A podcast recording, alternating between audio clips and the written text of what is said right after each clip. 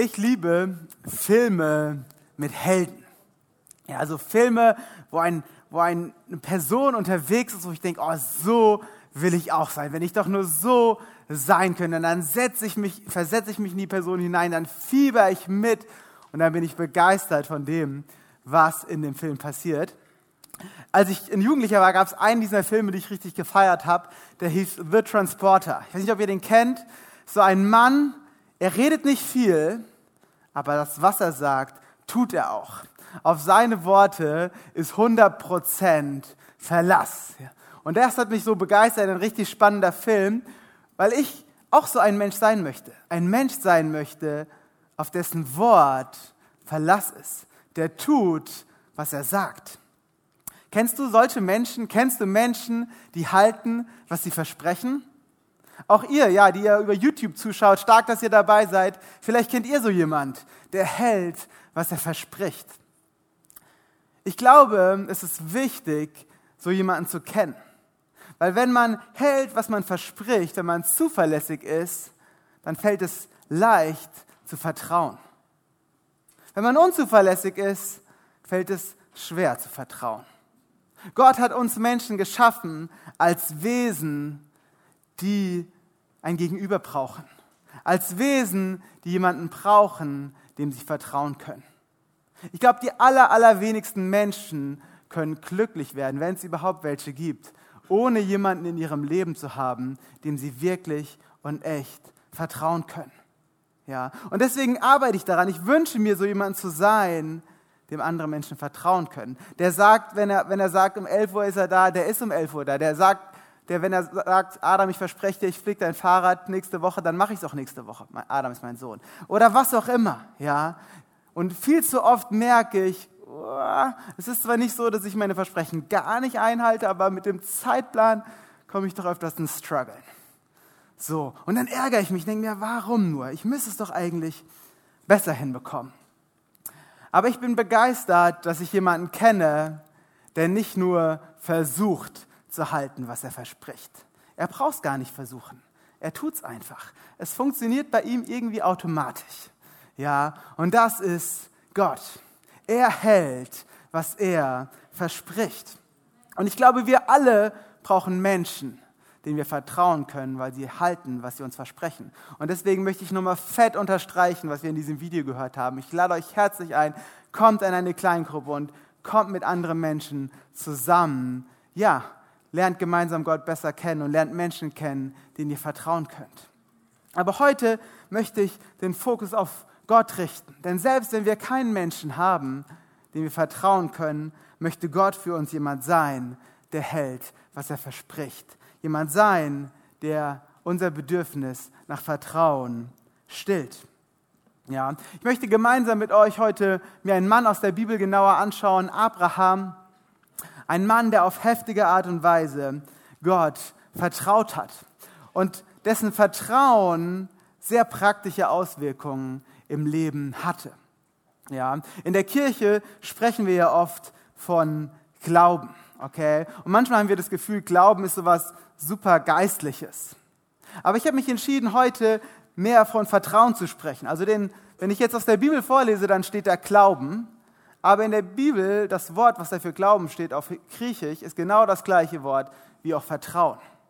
Weil ich bin überzeugt, dass Glaube, das Vertrauen nichts Abgehobenes, Geistliches, Spirituelles ist, was mit den praktischen Entscheidungen des Lebens nichts zu tun hat. Sondern dass echter Glaube, echtes Vertrauen immer sehr konkret in unser Leben hineinwirkt. Deswegen lasst uns gemeinsam lesen Hebräer 11, Vers 8 bis 10. Durch den Glauben gehorchte Abraham, als Gott ihn aufforderte, seine Heimat zu verlassen und in ein anderes Land zu ziehen, das Gott ihm als Erbe geben würde. Er ging, ohne zu wissen, wohin ihn sein Weg führen würde. Und selbst als er das Land erreichte, das Gott ihm versprochen hatte, lebte er dort aus der Kraft des Glaubens. Und er war in dem Land wie ein Fremder, der in einem Zelt wohnte, ebenso wie Isaak und Jakob, denen Gott dieselbe Zusage gegeben hatte. Abraham konnte so handeln, weil er auf eine Stadt mit festem Fundament wartete, deren Bauherr und Schöpfer Gott selbst ist.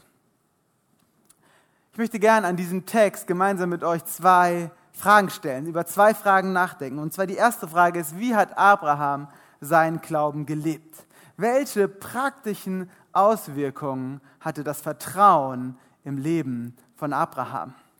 Und die zweite Frage ist, was hat ihn gestärkt, was hat ihn befähigt, auf diese Art und Weise zu glauben, auf diese Art und Weise zu vertrauen? Und für die erste Frage möchte ich gern Vers 8 nochmal vorlesen. Durch Glauben gehorchte Abraham als Gott ihn aufforderte, seine Heimat zu verlassen und in ein anderes Land zu ziehen, das Gott ihm als Erbe geben würde. Er ging, ohne zu wissen, wohin ihn sein Weg führen würde. Was waren die praktischen Auswirkungen? Das erste, was hier steht, er gehorchte. Das zweite, was hier steht, er verließ seine Heimat, um in ein anderes Land zu ziehen. Das dritte, was hier steht, er ging, ohne zu wissen, wohin ihn sein Weg führen würde. Ja, ein heftiger Mann. Er geht, verlässt mit seiner Familie die Heimat. Okay, letztes Jahr haben Sarah und Babak ähm, hier unsere Stadt Hamburg verlassen. Babak war Pastor in unserer Gemeinde und sie haben einen mutigen Schritt gemacht und gesagt, Gott möchte uns gebrauchen, um in Äthiopien Menschen zu dienen.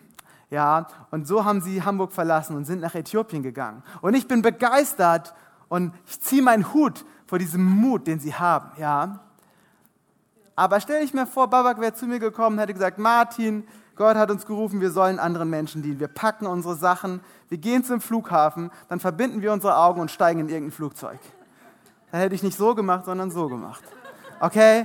Leicht andere Voraussetzungen. Jemand, der geht und nicht nur für sich selbst, okay? Wenn ich sage, okay, ich bin allein, ich bin nur verantwortlich für mich selbst, dann gehe ich halt einfach mal los. Aber wenn ich Verantwortung trage, wenn ich für Menschen verantwortlich bin, dann so einen Schritt zu machen und sagen, ich gehe auf einen Weg und ich kenne das Ziel nicht. Ein, heftige, ein heftiges Vertrauen muss dafür da sein. Durch Glauben hat er das getan, durch Vertrauen. Durch Vertrauen hat Abraham gehorsam seine Heimat verlassen. Abrahams Vertrauen bewirkte viel in seinem Leben. Aber das Erste, was es bewirkte, es machte ihn gehorsam. Vertrauen macht Gehorsam. Wenn ich in einer anderen Stadt bin und irgendetwas suche, dann nehme ich meistens mein Handy raus, gehe auf die entsprechende App, gebe das Ziel ein und gucke mir den Weg an. Okay, da geht die blaue Linie lang, dann da, dann da und dann folge ich der blauen Linie. Dann gucke ich nicht auf die Karte und denke, aber die Straße da ganz hinten sieht auch noch schön aus. Mann, diese blaue Linie, die ist wirklich eine Einschränkung für meine Freiheit. Die hindert mich, die Stadt kennenzulernen die hindert mich, was weiß ich, dort noch hinzugehen und dort hinzugehen. Nein, ich will an ein Ziel und dann vertraue ich darauf, dass diese Karte der Realität entspricht, dass die äh, Berechnungen der Wegzeit ungefähr realistisch sind und dann mache ich mich auf den Weg. Vertrauen befähigt mich einfach zu handeln. Ja. Wenn ich vertraue auf Gott, dann muss ich nicht überprüfen, ja, ist es wirklich sinnvoll, die Umwelt zu bewahren oder ist es vielleicht doch unnötig? Ich sehe, dass Gott uns den Auftrag gegeben hat, die Schöpfung zu bewahren und ich vertraue darauf, dass es ein guter Auftrag ist. Ja, wenn ich vertraue, dann muss ich nicht im Selbstversuch rumexperimentieren, ob Sex außerhalb der Ehe doch vielleicht was Gutes ist. Ich vertraue darauf, was Gott gesagt hat und gesagt hat, dass Sex seinen Rahmen in der Ehe hat und dann vertraue ich darauf und dann lebe ich das. Durch Vertrauen muss ich nicht rechnen, ah, ist es wirklich, kann ich es mir wirklich leisten, einen Teil von meinem Geld zur Ehre zu Gottes zu investieren? Ich vertraue darauf, dass Gott mich versorgt. Und deswegen kann ich es einfach tun, was er sagt. Bedeutet das, ich schalte meinen Kopf aus und denke nicht mehr nach? Nein, das tut es nicht. Es bedeutet, ich habe verstanden und habe gelernt, es gibt jemand, der mehr Durchblick hat als ich. Es gibt jemand, der klarer sieht, was gut ist und was nicht. Und ich vertraue deswegen auf sein Urteil, auf sein Urteil mehr als auf mein eigenes Urteil. das bedeutet Vertrauen, das ins Gehorsam führt. Gehorsam ohne Vertrauen ist ein Krampf. Ich muss das tun, aber eigentlich will ich es gar nicht. Ich muss das tun, aber ich denke, ich will lieber was anderes tun. Gehorsam ohne Vertrauen ist auf Dauer zum Scheitern verurteilt. Aber Gehorsam durch Vertrauen ist eine Freude, weil das Gehorsam plötzlich kein Zwang mehr ist, sondern sinnvolle Leitplanken, sinnvolle Wegweiser in meinem Leben. Und das hat Abraham verstanden. Er gehorchte nicht, weil er musste, sondern weil er vertraute. Und so war Gehorsam keine Pflicht, sondern ein Segen. Gehorsam kommt durch Vertrauen eigentlich ganz natürlich. Und Vertrauen befähigt mich dann auch, Dinge loszulassen, auch wenn ich noch nicht alles verstehe. Abraham konnte seine Heimat verlassen in dem Vertrauen auf Gott, auch wenn er noch nicht alles wusste. Sein Vertrauen war so groß, dass er den Weg trotzdem gehen konnte. Und ich bin überzeugt, wenn wir lernen, auf Gott zu vertrauen, dann können wir Dinge loslassen, auch wenn wir noch nicht ganz verstehen, warum. Schlechte Gewohnheiten loslassen, egoistische Denkmuster, zerstörerische Beziehungen, was auch immer, falsche Freunde loslassen, um in etwas Neues hineinzukommen, was Gott für uns vorbereitet hat, wo Gott uns segnen möchte. Ja. Ich bin Pastor und ich versuche Gott zu vertrauen. Ich habe mich entschieden, Gott zu vertrauen, aber ich bekomme es längst nicht immer hin, dass mein Vertrauen in Gehorsam mündet. Bin ich jetzt gescheitert? Also wenn hier jemand ist, der sagt, mein Vertrauen ist so heftig, ich bin immer gehorsam, der kann nachher bitte zu mir kommen. Ich würde gerne von dir lernen. Ich brauche einen Coach. Okay? Ähm, also bitte komm auf mich zu. Aber prinzipiell glaube ich es, dass es normal ist, dass es ein Prozess ist, dass Vertrauen wachsen muss und aus wachsendem Vertrauen wachsender Gehorsam entsteht. Ja? Meine Kinder, meine älteren Kinder, greifen nicht in die Steckdose hinein. Woran liegt das? Liegt das daran, dass Steckdosen für Kinder nicht verlockend sind? Ich glaube, daran liegt es nicht. Steckdosen sind verlockend für Kinder. Kann ich euch aus Erfahrung sagen. Liegt es daran, dass alle Steckdosen bei uns in 2,50 Meter Höhe angebracht sind und unsere Kinder nicht rankommen? Also sie sind genau auf Kinderhöhe angebracht. Und wenn die Kinder wollten, kämen sie auch an die 2,50 Meter Steckdosen. Also woran liegt das dann, dass sie nicht reingreifen? Sehen Steckdosen besonders gefährlich aus? Ehrlich gesagt nicht, sie sehen ganz nett aus. Liegt es daran, dass die Kinder verstanden haben, wenn ich meinen Finger da reinstecke, dann kommen 220 Volt und grillen meinen Körper? Ich glaube nicht, dass sie das verstanden haben. Also selbst ich, der ich eigentlich Naturwissenschaften mag, finde es wirklich schwer, die Einheit Volt zu erklären. Ja, also daran würde ich sofort scheitern, meinen Kindern das zu erklären. Also, woran liegt das, dass sie nicht in die Steckdose greifen? Es liegt daran, dass sie vertrauen. Dass sie vertrauen auf das, was Mama und Papa ihnen gesagt haben. Bitte nicht in die Steckdose greifen. Lass das lieber, warte damit bis morgen. Nein, etwas direkter haben wir das ihnen gesagt, ja? Etwas direkter haben wir sie davon abgehalten, nicht in die Steckdose zu greifen. Und es war ein Prozess. Aber irgendwann mittlerweile mit vier, fünf, sechs, sieben Jahren sind sie an dem Punkt, wo sie gar keine Versuchung mehr haben, da reinzugreifen. Weil sie so weit vertrauen, dass sie gemerkt haben, ist besser so, wenn ich da nicht reingreife. Und es ist für sie auch keine Einengung der Freiheit. Sie gehen auch nicht zu ihren Freunden hin und sagen, ey, meine Eltern sind total fies. Die lassen mich nicht in Steckdosen greifen. Okay, habe ich zumindest noch nicht mitbekommen. Vielleicht tun sie das doch. Ähm, und Vielleicht denkst du jetzt, ey, in Steckdosen greifen ist ein schlechter Vergleich. In der Bibel werden die Folgen von Handeln gegen Gottes Willen viel dramatischer beschrieben, als in die Steckdose zu greifen. Ja. Aber ich greife nicht in die Steckdose oder meine Kinder greifen nicht in die Steckdose, weil sie es müssen, sondern einfach, weil sie vertrauen. Weil sie vertrauen auf das, was wir gesagt haben, dass es besser ist, wenn sie es nicht tun. Ja, aber ich habe auch einen Sohn, der greift noch in die Steckdose. Der ist zwei Jahre alt, sein Wickeltisch ist genau in Höhe einer Steckdose. Okay, wir hätten es gern anders gemacht, war nicht möglich. Da ist also nun mal eine Steckdose. Und wenn er da liegt, dann guckt er so rum und dann manchmal wandern seine Finger so in Richtung Steck. Und dann erstmal so am Rahmen und dann langsam nähert er sich der Mitte. Und dann sage ich, bitte nicht. Nein, dann halte ich ihn davon ab, mit Worten und Taten da reinzugreifen. Wenn ich dann wütend auf ihn sage, warum vertraust du mir nicht, Lukas? Du, ich sage es dir schon zwei Jahre lang, langsam müsstest du es gelernt haben, nicht in die Steckdose zu greifen. Manchmal bin ich genervt, aber ich werde es nicht aufgeben.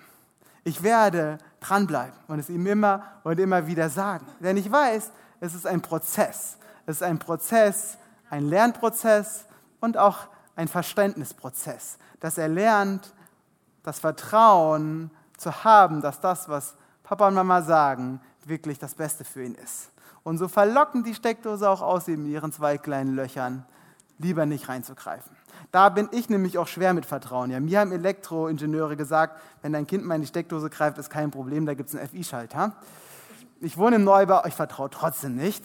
Ich halte sie ab, da reinzugreifen.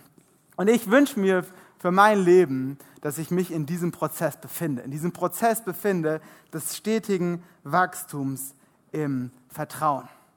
Und ich bin so Gott so dankbar, dass wenn ich merke, dass mein Vertrauen manchmal an Grenzen kommt, dass ich Dinge tue, von denen ich eigentlich weiß, dass sie nicht gut sind und ich tue sie trotzdem, weil ich in diesem Punkt Gott nicht vertrauen kann, er mich nicht rausschmeißt und sagt, ey Martin, 31 Jahre langsam hättest du es drauf haben müssen. Sondern, dass er Geduld mit mir hat, dass er weiter mit mir unterwegs ist und weiter ja, mich begleitet auf meinem Weg, Vertrauen zu lernen, Gehorsam zu lernen. Was sich mich bei Abraham begeistert, ist, dass das Vertrauen ihn mutig gemacht hat. Manchmal denken wir ja, wer gehorsam ist, ist nicht mutig und wer ungehorsam ist, der ist der, der wirklich mutig ist. Bei Abraham war es andersrum. Er brauchte Mut, um gehorsam zu sein. Er brauchte Mut, um Gottes Weg zu folgen. Denn die Menschen in seinem Umfeld werden ihn bestimmt schräg angeguckt haben und gedacht haben, was machst du da eigentlich mit deinem Leben? Du wohnst in einem Zelt, du bist ein reicher Mann, du könntest eine Villa mit Pool haben. Aber nein, du wohnst in einem Zelt in einem fremden Land. Okay, das ist doch irgendwie komisch. Aber er tat es im Vertrauen auf Gott und war so mutig, Gott zu folgen, auch wenn alle anderen das nicht verstehen. Und ich glaube, Gott wünscht sich, dass wir mutig sind, ihm zu vertrauen, auch wenn andere es nicht verstehen. Dass wir mutig sind, uns zu entscheiden, nicht schwarz zu arbeiten. Mutig sind, uns zu entscheiden, die Versicherung nicht zu betrügen. Mutig sind, uns zu entscheiden, Dinge zu tun, auch wenn andere sie nicht verstehen können, weil wir Gottes Urteilsvermögen vertrauen. Glaube befähigte Abraham, mutig zu sein und gehorsam Gott zu folgen. Auch über sein Verstehen hinaus. Doch Glaube bewirkte noch mehr in Abrahams Leben. Lasst uns mal die nächsten beiden Verse anschauen. Hebräer 11, Vers 9 und 10. Und selbst als er das Land erreichte, das Gott ihm versprochen hatte, lebte er dort aus der Kraft des Glaubens. Denn er war in dem Land wie ein Fremder, der in einem Zelt wohnte, ebenso wie Isaak und Jakob, denen Gott dieselbe Zugabe, Zusage gegeben hatte. Abraham konnte so handeln, weil er auf eine Stadt mit festem Fundament wartete, deren Bauherr und Schöpfer Gott selbst ist. Eben haben wir gesehen, wie Abraham mutig handelte. Jetzt scheinen wir komplett das Gegenteil zu sein. Wenn wir die beiden Verben angucken, die es hier gibt, das erste Verb ist Abraham lebte. Lebte, okay? Wenn ich mir vorstelle, ein Verb zu finden, ein Wort zu finden, was Aktivität ausdrückt, dann ist es nicht lebte. Okay, leben tue ich irgendwie immer, da kann ich gar nichts gegen tun. Das ist das passivste Verb, was es gibt. Nicht das passivste, es gibt noch ein passiveres, das kommt im Vers 10. Er wartete. Er lebte und wartete. Also ich liebe Aktivität. Ja? Wenn ich frei habe, dann möchte ich mich bewegen, dann möchte ich Action, dann möchte ich was machen, dann möchte ich schwitzen. Okay? Also die Squash-Kleingruppe, die ist attraktiv. So rumsitzen und reden kann auch mal sein, aber muss nicht immer. Und Abraham, wir haben gesehen, er war ein aktiver Mann. Er war so aktiv, dass er seine Heimat verlassen hat, sich mit all auf den Weg gemacht hat, um dann was zu tun? Um zu leben und zu warten. Okay, sehr passiv. Ich warte überhaupt nicht gerne. Wer von euch wartet gerne? Ah, keiner ist mutig. Nein, keiner meldet sich. Wahrscheinlich wartet gerne keiner. Ich auch überhaupt nicht. Ja, warten ist irgendwie nervig. Ja, ich bin ja da echt dankbar für Smartphones. Ja, sobald ich warten muss, hole ich es meistens raus und versuche mir die Zeit zu vertreiben. Das mag in der U-Bahn funktionieren, bis sie ankommt. Das mag auch beim Arzt versuchen, bis ich drangenommen werde. Aber bei Abraham, da war es kein Warten mit einem Ende. Ja, wenn ich in der U-Bahn bin, dann gucke ich, ah, okay, 11.13 Uhr kommt die U-Bahn an, okay, ich muss 10 Minuten warten. Beim Arzt weiß ich, mein Termin ist 9.30 Uhr, okay, es dauert immer ein bisschen länger, also 15 Minuten warten. Ja, wenn ich irgendwie einen Termin mit jemand habe und die Person kommt nicht, dann rufe ich an, wo bist du? Ah, du kommst 20 Minuten später, okay, 20 Minuten warten, kriege ich noch hin. Okay? Aber wenn ich jetzt Abraham sehe, da war keine Endzeit. Da war kein 10 Minuten warten, 20 Minuten warten, da war einfach nur warten. Wie lang? Keine Ahnung. Okay, Abraham musste warten auf Gott, warten darauf, dass Gott seine Verheißung erfüllen konnte. Und anstatt in diesem Warten in Aktivität zu verfallen, sich ein Haus zu bauen mit Pool, der ihm das Warten bequemer machen könnte, irgendwie heftig aktiv zu werden, hat man fast das Gefühl, er zelebriert das Warten. Er wohnt jahrelang im Zelt. Er tut gar nichts außer warten. Ja, und warum konnte er das? Offensichtlich aufgrund seines Vertrauens auf Gott. Er vertraute auf Gott zu 100 Prozent, dass er seine Versprechen und seine Zusagen einhalten würde. Und weil er keinen Zweifel daran hatte, konnte er warten, ohne dass sein schlechter Launepegel Stück für Stück gestiegen ist. Und ich beobachte noch etwas. Abraham, das wird in Vers 10 beschrieben, hatte eine andere Perspektive. Okay? Er schaute nicht nur auf das Hier und Jetzt. Ich bin überzeugt, auch Abraham war vom Warten genervt. Wenn er auf das Hier und Jetzt geschaut hätte, auf seinen aktuellen Zustand und wenn das entscheidend gewesen wäre für seine Gefühle, entscheidend gewesen wäre für das, wie es ihm ging, dann wäre er verzweifelt. Aber er hatte eine andere Perspektive. Er schaute auf das Ergebnis des Wartens. Er schaute auf das, was da entstehen würde mit seinem Sohn und seinen Kindeskindern. Er schaute auf das, was in Ewigkeit an Gutem aus seinem Warten entstehen würde. Okay? Er hatte eine andere Perspektive. Jesus ist für uns gestorben und auferstanden, damit wir eine andere Perspektive haben. Damit wir unseren Zustand nicht nur am Hier und Jetzt festmachen, sondern dass wir unseren Zustand auch an unsere Perspektive binden. Eine Perspektive in Ewigkeit bei ihm zu sein. Abraham hatte diese Perspektive und sie befähigte ihn, geduldig zu warten. Auch über lange Zeit hinweg. Und ich wünsche mir für euch, wünsche mir für mich so eine Perspektive. Denn ich beobachte manchmal, dass wir Christen, obwohl wir das eigentlich wissen, doch eine sehr eingeschränkte Perspektive haben. Ja? Pastor Ulf hatte als Jugendlicher die Perspektive, mit 30 zu sterben, weil ab 30 macht das Leben keinen Sinn mehr. Okay, ich wäre dann schon im sinnlosen Bereich. Okay, viele von euch auch. Okay, und wenn wir das hören, dann lachen wir. Hihihi, ist ja witzig, verrückter Pastor Ulf. Okay, aber wir denken genauso. Ja, wir sterben und dann ist es zu Ende. Wir haben die Perspektive des Jetzt. Aber wir glauben an Jesus, der auferstanden ist, der uns ein neues Leben in Ewigkeit versprochen hat. Also lasst uns uns selber belächeln. Lasst uns belächeln, wie kurzsichtig manchmal wir die Perspektive ins Diesseits haben. Und lasst uns eine Perspektive gewinnen, die größer ist. Eine Perspektive auf die Ewigkeit. Ja, ich glaube, das hatte Abraham und das hat ihn befähigt gemacht, geduldig zu sein, durch Vertrauen auf Gott. Wenn wir jetzt das hören, Vertrauen macht Gehorsam, Vertrauen macht geduldig, dann denke ich mir, okay, und was muss ich noch alles machen? Ich muss warten, ich muss geduldig sein, ich muss gehorsam sein, alles nur herausfordernde Sachen. Muss ich jetzt irgendwie alles richtig machen? Was, mich, was ich wichtig finde, ist, wenn wir diese Verse angucken, dass es eine Kraft gab, dass es etwas gab, was Abraham dazu befähigt hat, zu vertrauen. Denn Vertrauen können wir nicht machen. Ja, manche Menschen wollen gerne vertrauen. Manchmal will ich gerne vertrauen, aber ich bekomme es gar nicht hin. Es fällt mir schwer zu vertrauen. Und dann kann ich auch nicht auf den Knopf drücken und sagen, Martin, jetzt vertraust du. Ich kann mich dazu entscheiden und daran arbeiten, aber ich kann es trotzdem nicht machen.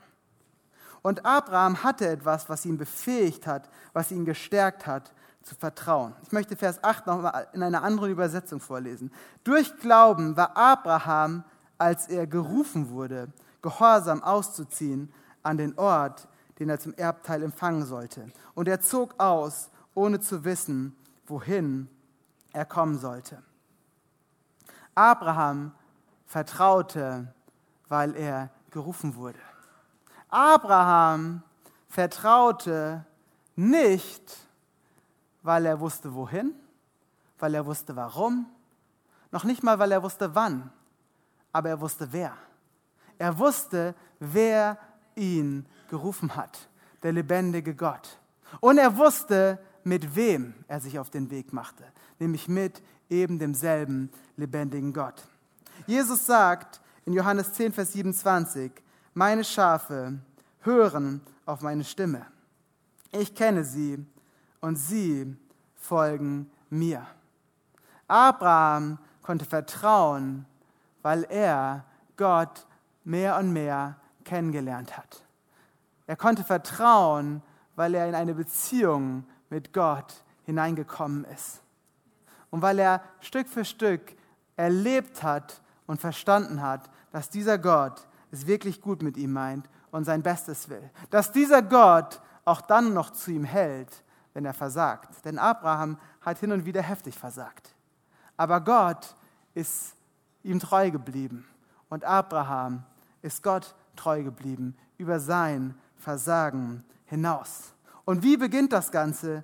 Durch ein Hören auf Gottes Stimme. Ja, Römer 10, Vers 17 sagt, der Glaube kommt aus dem Hören. Abraham hörte Gottes Ruf. Wann hörst du Gottes Reden in deinem Leben? Wo hörst du Gottes Reden in deinem Leben? Suchst du diese Stimme, diesen Ruf Gottes? Fragst du danach? Versuchst du andere Dinge, die lauter sind, die dich davon abhalten, mal abzuschalten und auf Gottes Reden zu hören? Ich glaube, es gibt nichts Besseres als ein Leben getragen vom Vertrauen auf Gott. Aber dieses Leben, getragen vom Vertrauen auf Gott, beginnt mit einem Hören auf das, was Gott sagt. Und wenn ich keinen Ort finde, dieses Reden Gottes in meinem Leben zu hören, dann kann das Vertrauen auch nicht wachsen. Dann bleibt Gehorsam ein Krampf und Warten super schrecklich. Aber wenn ich Orte finde, immer wieder neu auf Gottes Stimme zu hören, wenn ich sie mir suche und mir auch, sie auch selber schaffe, dann werde ich in eine Beziehung mit Gott hineinkommen. Dann werde ich lernen, ihm zu vertrauen. Und dann wird Gehorsam zur Freude und selbst Warten erträglich. Vielleicht irgendwann auch noch zur Freude, da bin ich noch nicht. Okay, aber auf diesem Weg möchte ich mit Gott unterwegs sein und wünsche ich mir für uns alle. Deswegen ist die erste Stärke, die wir brauchen, keine Willensstärke, sondern die Bereitschaft und die Stärke zum Hören. Die Bereitschaft und die Stärke, Gott in unser eigenes Leben hineinsprechen zu lassen und Gott den Raum zu geben und unser Herz und unsere Ohren zu öffnen für sein Reden. Ja. Abraham, David, Mose und wie sie alle heißen, die Männer, von denen uns die Bibel beschreibt und die Frauen, von denen uns die Bibel beschreibt, wie eine Deborah oder eine Esther, sie waren nicht perfekt. Sie waren nicht fehlerlos. Sie haben nicht in allem Gott vertraut. Aber sie waren mit Gott auf einem Weg. Auf einem Weg, dass sie Vertrauen Stück für Stück gelernt haben. Und wenn sie mal gefallen sind und nicht vertraut haben und gemerkt haben, das war dumm, dann haben sie sich wieder aufgemacht und wieder neu Gott gesucht, auf Gott gehört und Gott vertraut. Und wir wünschen uns als Gemeinde, dass wir auf diesem Weg unterwegs sind. Ich wünsche mir für jeden Einzelnen von euch ganz persönlich, dass ihr auf diesem Weg unterwegs seid. Denn Gott will das Beste für uns und er kennt das Beste für uns. Und wenn wir ihm vertrauen, kommen wir in ein Leben hinein, wie er es sich für uns wünscht. Und wir können dann das Leben genießen, auch wenn das Wo und das Warum und das Wann manchmal unklar ist. Hauptsache, das Wer ist klar und das mit wem. Gott ist da, der mich ruft und mit ihm gestalte ich mein Leben. Amen. Gott, ich danke dir, dass du nur mein Bestes willst, dass du nur unser Bestes willst. Und ich danke dir, dass du vor uns nicht einfach blinden Gehorsam erwartest, sondern dass du mit uns in eine Beziehung hineinkommen willst, die uns befähigt zu vertrauen, damit unser Vertrauen und die Beziehung zu dir, das Gehorsam, zu einer Freude werden lässt und unsere Perspektive verändert. Und ich bitte dich für jeden Einzelnen von uns, dass du uns zeigst, wo in diesem Weg unser nächster Schritt ist, Herr. Wie wir dort hineinkommen können, ein bisschen mehr dieses Hören auf dein Reden und Vertrauen auf dein Wort. Amen.